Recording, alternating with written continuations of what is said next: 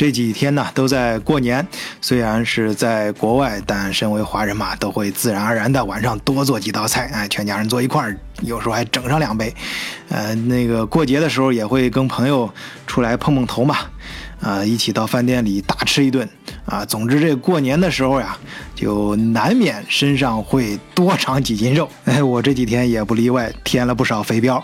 不过说到这儿，不知道朋友们身边有没有这样人啊？就是他怎么吃都不胖，哎，你也没见过他咋锻炼，呃，吃饭的时候比你吃的还多，哎，可是就是不长肉。完了之后还抱怨自己太瘦啊，那怎么吃？哎呀，或者怎么样才能长胖点呢？你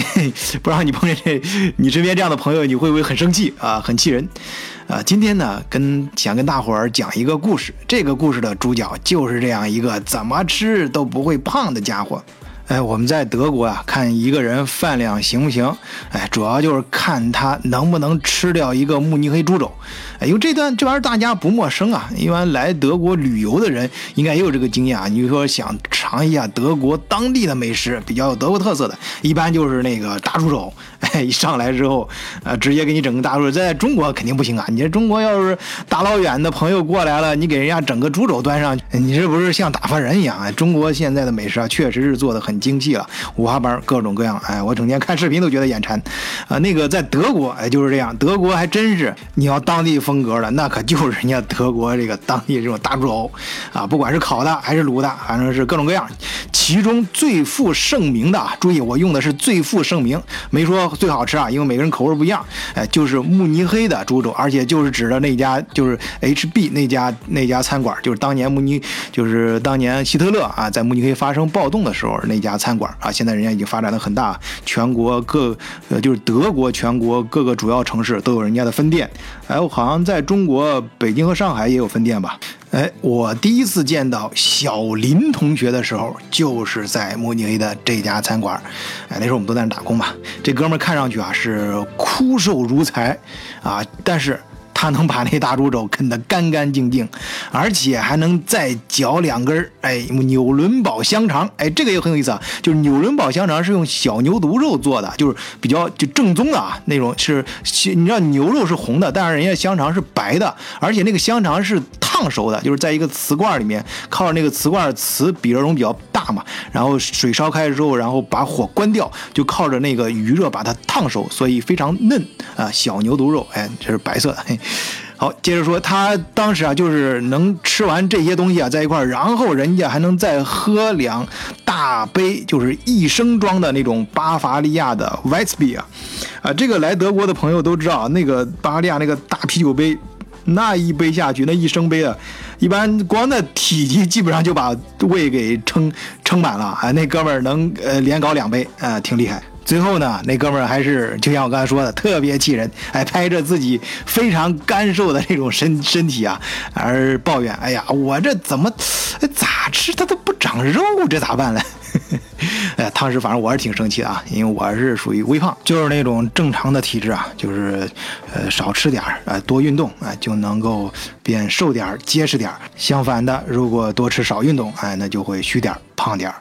不过这个小林同学啊，他确实用咱们在武侠片里面经常看到那句话，就是天生骨骼惊奇啊啊！他那个脸，你就看他脸身上有时候衣服挡着你看不清啊，但身上脸你能看到那个骨头，三方的骨头，感觉是骨头顶着肉皮长一样，就感觉没肉啊，就那种骨头顶着肉皮。然后这哥们的眼神呢也非常锐利啊，总是给人一种很苛刻。其实他为人还挺好，至少我感觉还不错啊。对朋友其实很多事情呢也比较宽容啊，什么不不是那种。喜欢算小账的人，但是呢，他有一个毛病，就是比较喜欢抱怨啊。因为我开始还以为他开玩笑，抱怨自己太瘦，后来发现那是真的。他不仅抱怨自己这个呃，就是怎么吃都不会胖，而且还有其他很多，比如说教授为什么给他打的分低啦，这个工头发的钱少啦，超市里卖的水果不新鲜啦，啊，等等等等啊，似乎这老天爷啊都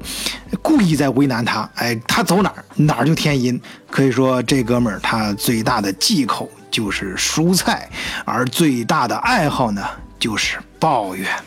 不过呀，这有句俗话说叫“怕什么来什么”。哎，这哥们还真是有真倒霉的时候。哎，一次呢，他在河边哎，看到两个饮料瓶。你知道，在德国，这普通的饮料瓶一般都是可以在超市里退掉的，然后到收银员那儿呢，可以换两毛五分钱啊。当然，有的是啤酒瓶或者小一点的，换的钱会少一点啊。我们中国人呢，都叫它退瓶费。我们上学那时候，那是早些年啊，真的，呃，你别看就两个瓶子，加起来也就五毛钱，啊，欧元啊，五毛欧元，哎，我们还真是都看到眼里啊。会搁着我，我我也会想办法给捞上来啊。于是呢，这哥们儿呢，当时就去找了两根书棍儿，哎，就就就就划拉嘛，就想把他那个呃那俩饮料瓶呢给给搂过来，然后拿超市去换钱嘛。哎，不巧的是，哎，这时候。正好有一个警察路过，哎，也不知道怎么回事，他就认定啊，这小林同学是在钓鱼。哎，这我前面节目里面给大家讲过，这德国关于钓鱼是有专门说法的。你钓鱼就就是在，呃，平常的我们看到的路上的水域里面钓鱼是一定要有钓鱼证的。哎，除非你是海钓，就是呃坐着船到公海上出海，在外面的，这时候那时候就没人管你。哎，这个关于出海海钓，这有空可以跟大家专门聊一期节目啊。我身边有不少的朋友挺喜欢这项运动的。好，我们接着回来说小林的故事。当时呢，警察大叔就非常负责任的到小林同学跟前，哎，小朋友，你这个钓鱼证出示一下。哎，当时小林啊，他还真没被吓住啊！你要说他钓鱼证是肯定没有的，我们当时都是学生，我们那时候有点时间都去琢磨怎么打工挣钱了，谁会去钓鱼啊？还考什么钓鱼证？哎，但是人家小林呢，呃，当时就是反过来马上反问警察，而且很严肃。啊，你把你的警察证件先给我看一下。这个穿着一身警服、全副武装啊，你知道德国平常巡逻的警察都是带枪的。这个在德国，呃，旅游过或者是在德国待过的朋友都知道啊。啊，那他他首先是一愣，哎，但是呢，人家要求也没错。但是这个时候，他对这个小林同学啊，就内心就给他预判了，对这个人感觉不好嘛。我们以前打工的时候呢，啊，随身也确实都带着证件，这护照都是随身带的，啊，那个小那警察出示完人家证件，肯定也要查小林的，小林那就没话说了，啊，给警察登记了一下他的护照号、住址，哎，警察也没没多说，当时也没说什么就走了。不过几个礼拜之后，小林的信箱里收到了一张罚款单，这罪名啊就是无执照钓鱼。罚款三十欧元，要没干这事儿，他当然不能承认的。这小林啊，直接就把这罚单扔进了废纸篓。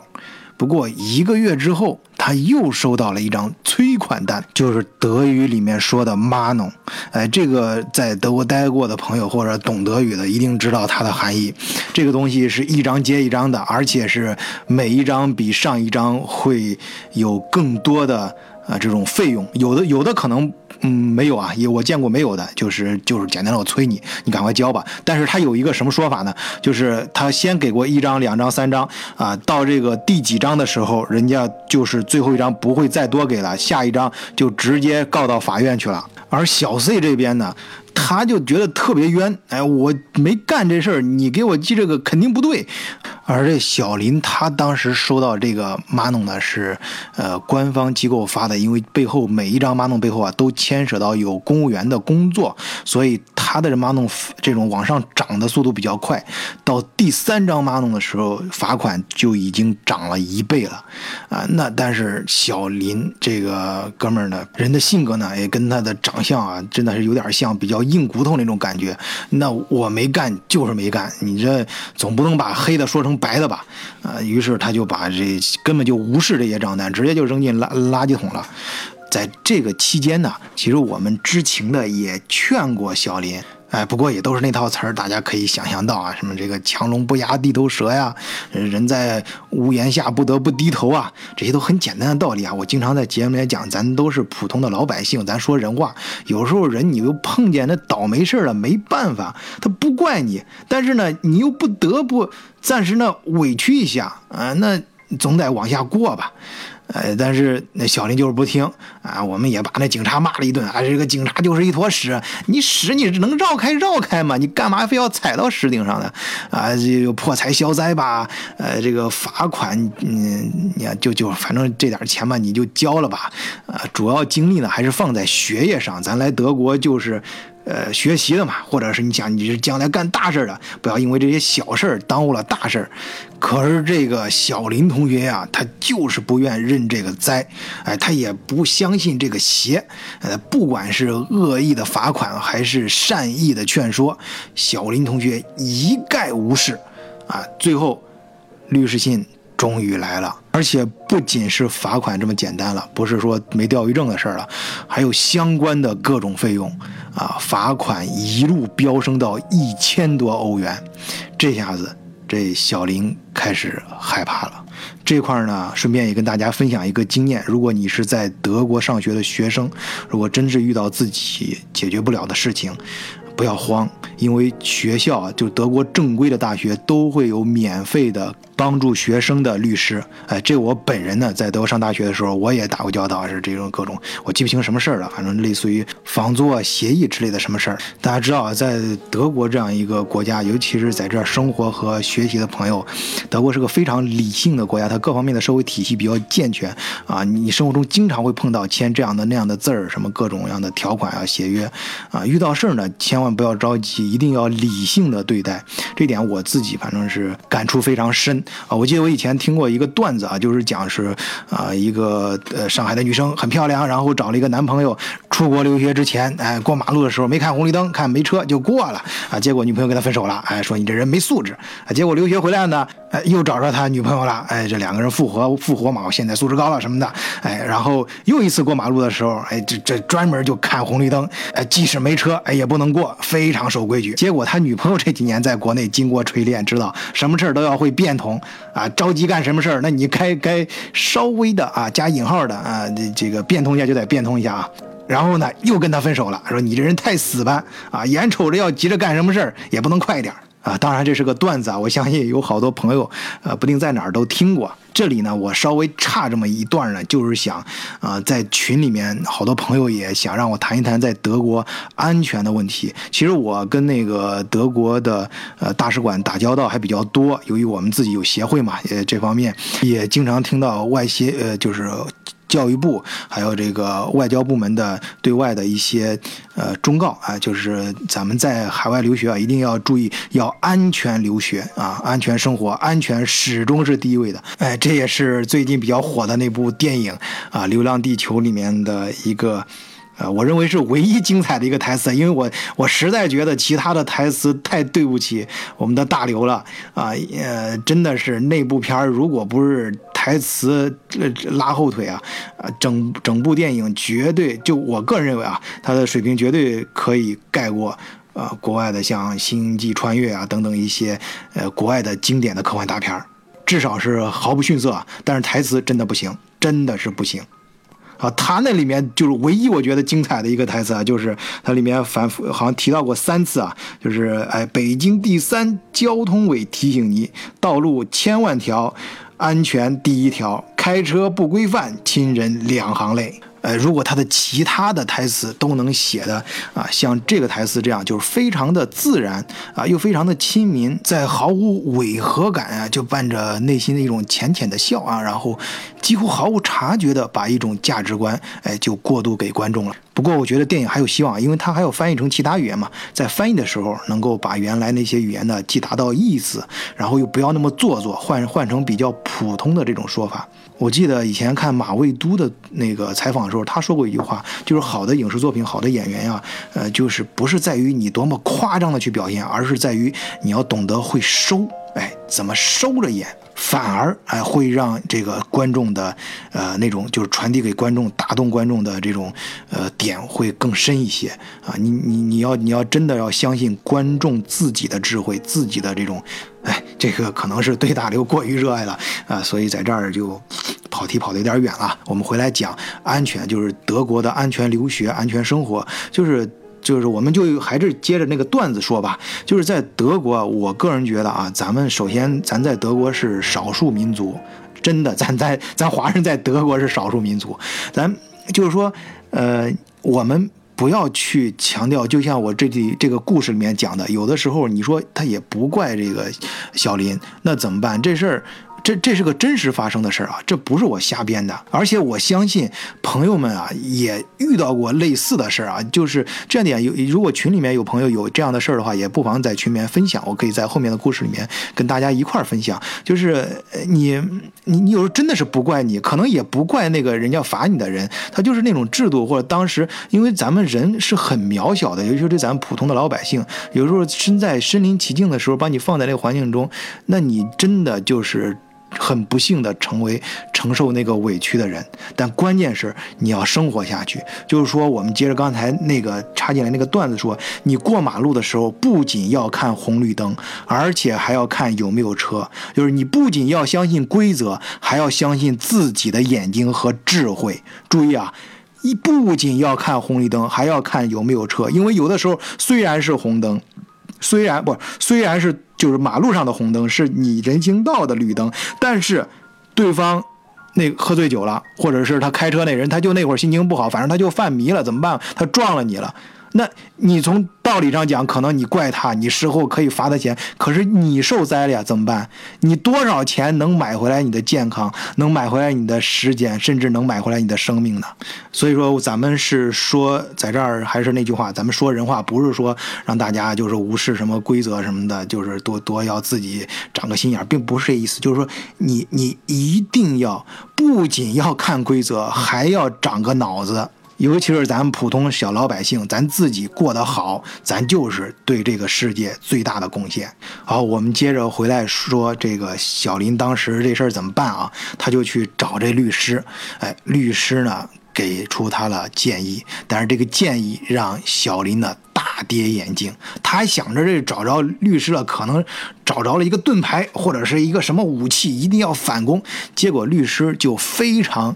理性，当然律师是听完他所有的陈述之后啊，根据呃就是相信他的陈述是事实的话，根据这个事实，然后律师给出了一个非常理性的解决方案，那就是你尽快交掉所有的罚款。哎，不要再跟那个法，就是那个警察有任何纠缠了。原因非常简单，注意这是重点啊！如果那个警察承认他是栽赃了小林同学，那么他不仅警察的生涯将就此结束，而且那个警察的什么社会保险呀、养老金呀、医保等等一切就全完了。所以那人就他在德国就没法待了。所以，你想那个警察，对于那个警察来说啊，你想他身后他也有他的考虑，他有他的家庭，他有他的一生所有的荣誉啊，他晚年的生活，所以他会不不惜一切代价，认定小林就是在钓鱼。当时，但是我们换一个角度，站在小林这边在想这事啊，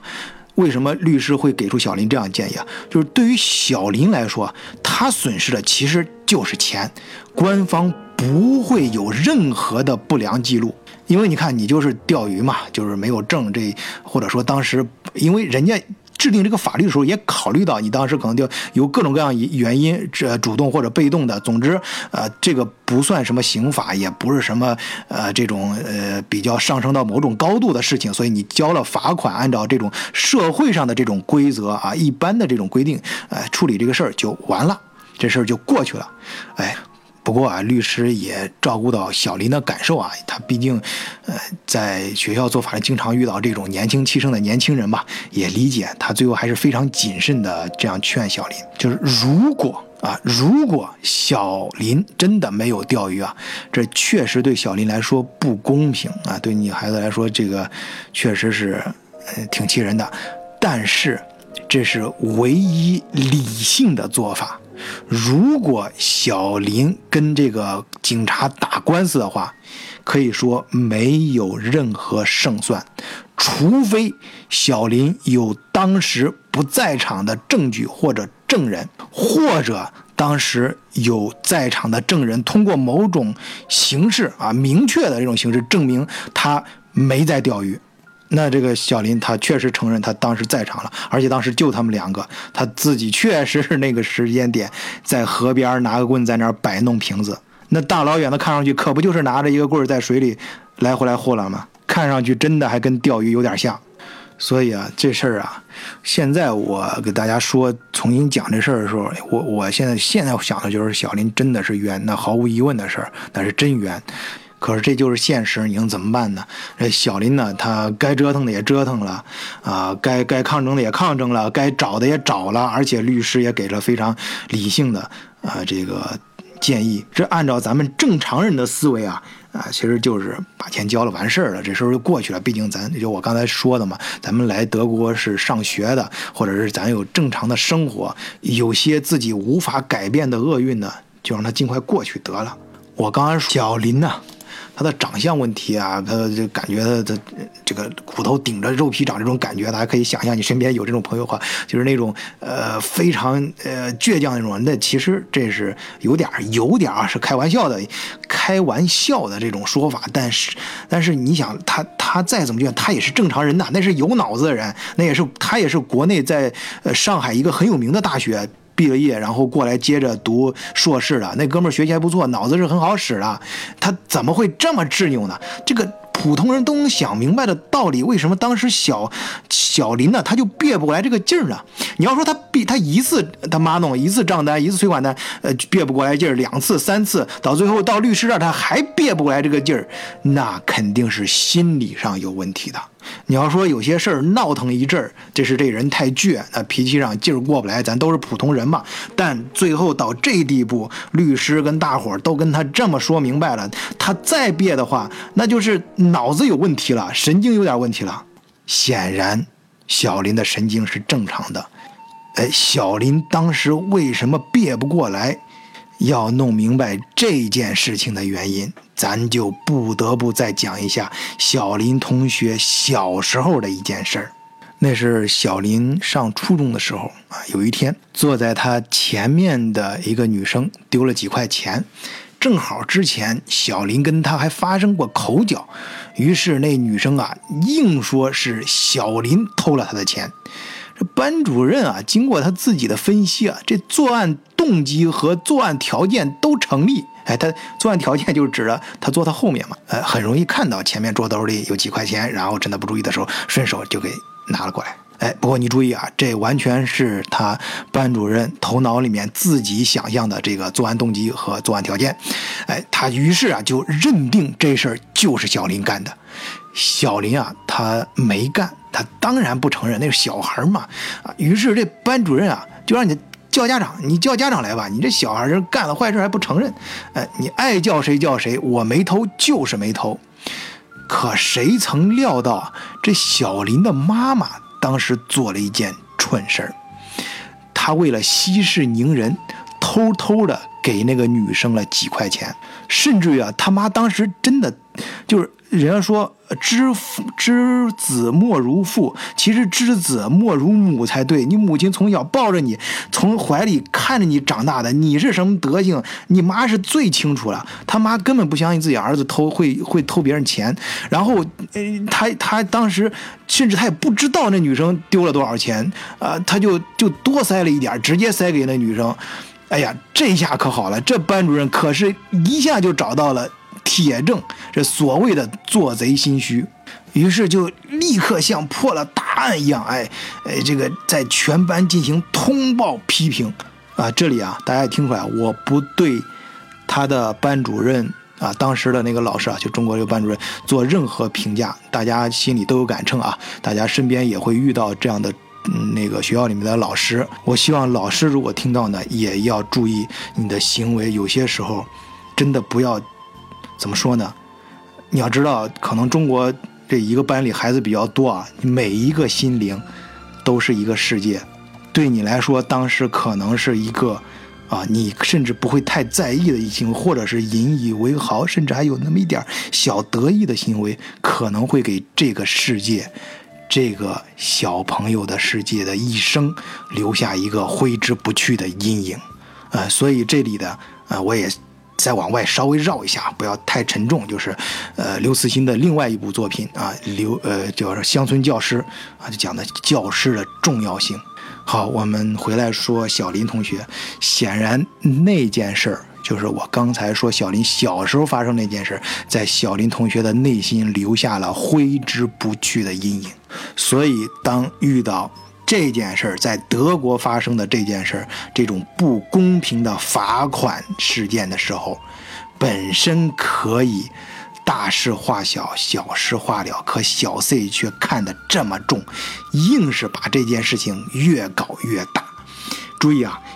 这是表面上看相似的两件事，却有着本质的不同啊。可能有些听友就不忿了，哎，你这不是有典型国外月亮吗？在中国，你你你遭遭受了钱，呃，不是遭受了这种不公正的罚款，就认就是把钱交点钱。了事儿就行，哎，那你在德国，你你你被遭受不款，你就你就你就得交罚款呀，你就得这个，你就说就可以，呃，大事化小，小事化了，就过去就算了。你注意这两个有本质区别啊，那个是小学，在你上学的时候，你的老老师他代表的。不仅仅是一个社会规则，它代表的是对你这个孩子心灵成长、心智未来去塑造什么样的孩子，甚至说你塑造孩子的未来的性格，就是塑造了整个社会未来的样子。你在这种时候，你的责任当然大。你每一件小事，但凡影响到孩子心灵的事情，那都是非常非常认真的去处理才对。而在德国发生这件事的时候就不一样了，这是在一个成型的社会，你也是一个成年人，你在这样的一个规则下，因为一个社会运转规，它肯定不是说，就是说到处都是那么完美。当你遭受这个时候，这时候就是另外一种，就是当你人生遇到一些呃不可抗力的时候，你怎么去应对这种人生？你作为一个成年人，怎么去应对这种人生的遭遇？这是另外一个性质的问题。而在当时，小林同学内心把这两件事并为一件事，用一种思维去思考，恰恰就说明了当时他在人生就是价值观、人性格形成的时候所遭受的这个扭曲。就这两件事来说，可以说是这一段人生，注意这一段小林同学人生的巨大悲剧，在不该变通的时候变通了，就导致他在该变通的时候。不会变通。听到这儿呢，可能有朋友也会想到另外一个角色，就是小林同学的母亲。我个人啊，仅仅是我个人啊，我对他的母亲非常理解。我觉得我们可以在技术上责备他的母亲，但我们请不要去责备他的母亲，因为这个也是我自己经历了很多人生这个经验吧。有些时候感觉到的，就是特别是人年少无知的时候，你真你可以用各种你学到的道理，什么把自己打扮成一个圣人，觉得自己真的是懂得世间的一切规律和智慧。但其实面对真正的人性的时候，我可以告诉你，你屁都不懂。人生中有些真正伟大的情感，是必须通过实践的人生经历，你才能够理解的。我们回来说小林啊，通过他。小时候这件事儿，大家应该理解他当时为什么那么执拗啊！当时他跟律师谈完之后呢，真的是气的都不行了，差点气晕过去，直接把自己禁闭啊！就是我不见任何人，也不联系任何人啊！就是人就鸵鸟状态嘛，就是一头扎到沙堆里，我什么都不管了。哎，这下子最着急的谁？是小林他妈。哎，他那电话呀，后来居然打到我这里，也不知道是怎么就七找八找。当然，你想他早就知道小林的这些遭遇了，在电话里他对儿子的那种关切的声音，你可想而知。之前啊，我只是听小林说过他妈啊，大大部分都是抱怨。就我刚才说嘛，小林最大的爱好就是抱怨，啊，除了初中这件事儿呢，小林还一直都怪他妈鼓捣他出国。就是他当时在呃上海某某大学呢，就是毕业的时候，其实在上海他那个大学毕业之后，而且他那个专业非常专，就是在上海的地方很很缺那种人才，他是完全可以找一个不错的工作的，他根本也就压根儿就。就是他那种性格的人就不想出国，可是他母亲呢，非要逼着他出国，而且什么事儿都跟他，就是等于说是推着他屁股后面把事儿都给他办出来了。然后小林呢，就一直认为出国留学其实是他老妈自己当年没有实现的梦想，所以老妈硬是把这个梦想转嫁到了他的身上。可是当我听他老妈讲过去事情的时候，我没有听到他妈有一句在抱抱怨儿子，相反，在电话里他妈呀就是一直都在夸儿子，说儿子勤奋学习是，而且多么多么聪明，这书读的有多多好，然后一直都很争气，而且儿子是个正直的人，哎，就怪自己没好好照顾好他，哎，可怜天下父母心呐。我越听心里面越难受，哎呀，真的很不是滋味就我现在说这事儿的时候，心里都可难受了。最后，我当时也是心里一横，直接答应他妈的一个要求，那就是他妈把那钱直接转给我，我偷偷的背着小林呢，替他把罚款和律师等其他所有的费用全部都给交清了。后来这件事儿就这么过去了嘛。处于鸵鸟状态的小林呢，突然发现，哎，没有人在纠缠他了，呃，生活一切就恢复正常了，哎，他呢，却变得比以前更加的怨天尤人了。从那件事之后，其实我也很少再跟小林联系了。不过，一晃三年过去，这哥们儿又毕业了。他在德国找实习单位，哎，结果就是实习过后呢，也不知道是他没跟同事处好，还是公司真的就出现了经济问题，呃，总之就是导致他没能转正，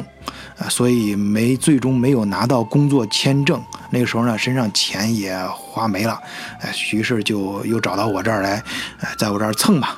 哎，就是打个地铺啊，吃饭的时候多添两双筷子。哎，这朋友有难，这也没啥说的。其实我当时啊，哎，最心里放不下的是他妈，因为真的那种反差，就是他在抱怨什么，而他妈给我打电话的时候，真的是对他儿子一点抱怨都没有。于是呢，我就追问他父母怎么样了。哎，作为礼貌也是这样问一下，很正常嘛。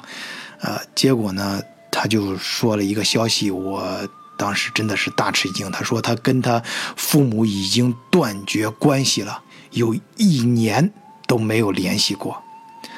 哎，但是他的父母啊却非常挂念他，也不知道当时是通过朋友打听到的，或者是算着他儿子快该毕业了啊，这个时候怎么还没回国，或者是新的消息怎么的？哎，最终又找到我这儿来了。不过打通我的电话之后呢，就是前面。就是说了一些客气话嘛，然后到最后呢，他妈最关心的马上就是不是，其实不是像他儿子，真不是像他儿子想的那样，就关心他在外面是不是争气啊，是不是啊，是不是混得体面呐？啊，当然我在电话里面也不好意思，呃，说这个。他他他儿子跟我说跟他们断绝关系了啊，这事儿，但是呢，那他父母呢，就是他母亲啊，显然是个很敏感的人啊，就是可能通过一些言语啊，就是有这方面的感觉啊。最后呢，他就是也非常明了的跟我说，就是说他其实，呃，有些事情呃呃不是那么的呃就是在意，但是他就是想看看自己儿子，呃，想看看他吃胖了没。哎，我听到这话，真的一下心里就受不了了。他儿子是个怎么吃都吃不胖那种人。我当时用余光还发现小林在那没心没肺的看柯南。哎，这里顺便说一句，可能是小时候那个，呃，那件事的影响吧，导致他后来特别喜欢看柯南和侦探推理类的电视电影。当时啊，哎呀，气得我，我真一撂下电话，我二话没说，直接就把小林摁到电脑前，打开电脑，打开 QQ 视频。我们那是早些年啊，还没有微信，都在用 QQ 视频。小林自然问我你干嘛？啊，一边就是稍微挣扎着，一边说，我还真就没理他，我直接打开了让他跟他母亲视频的窗口。我说了，我不想见你，我不想听你说话。当初如果不是你让我出国，我也不会错过上海这黄金发展这几年。后面还有一些话，就是呃，就直接用上海话说了，我就听不懂了，啊！但是小林呢，对着屏幕骂骂咧咧的声音，却越来越小，眼睛骤然变得通红，通红的。只见屏幕里面一个白发苍苍的老人，一言不发，只是微笑着看着他。我悄悄地走出去，关上门，让小林静静地抽泣。第二天，小林便买了一张回国的机票，是我送他去的机场。一路上，他也没再有任何的抱怨，只说了一句话：“他想爸妈了。”几年后，我在上海又一次见到小林，他也不再那么消瘦啊，终于开始发福了。原来回到上海之后，他和爸妈。一起把他们在棚屋区的老宅子给翻新了，而且还原地加高了五层，哎，盖成这种。单层墙的这种小楼，哎，我不知道有没有朋友在上海，或者你的朋友在上海这种老宅子，就是相遇，就是大家明知道要拆迁的时候，哎，有过这种经验没有？就是那种单板砖，就是墙只用一层砖把它盖起来，目的只有一个，就是盖得高，哎，盖的就是不结实，什么都不要紧，就等着政府拆迁的时候啊，这些村中村，哎，这些居原原住的这些居民就可以就此。大发一笔横财，因为政府的赔偿是根据你的居住面积来定的，所以你提前把它盖成小楼，你居住面积不就凑得高一些吗？哎，于是，嗯，这个小林呢，跟他家里人算是得到了一笔一笔不小的补偿啊，然后他也有了这么一个呃小小的资本，去可以开了一家自己的物流公司。哎，这里我也可以顺便说一下。小林同学呢，学的就是物流，哎，就是非常专业的那种物流啊，就是大学里面那种专业啊，就是，呃，正好过去这几年正好赶赶上什么呢？中国不是有呃要走很多企业要走出来嘛？过这个中国的海外贸易增速非常快啊，他对外呢又有自己又有国外的经验，所以哎，生意做的还真是顺风顺水，呃，发展的蛮不错的。哎，可能是某种情节的原因吧。哎，我们就又一次到上海的啊 HB 的分店去吃饭。哎，就是那个慕尼黑专门做猪肘那家。我和小林呢都不能像当年那样一个人吃掉整个一个猪肘了。啊，他呢，嘿，也不是当年那种怎么吃也吃不胖的身材了。不过我注意到席间他父母。倒是在不断的抱怨起来，啊，环境不好啊，生意很难做呀，儿子打拼太辛苦啦。而儿子对此不再有任何抱怨，只是呵呵的笑了几声，只顾给爸妈夹菜，跟我轻松的喝酒聊天。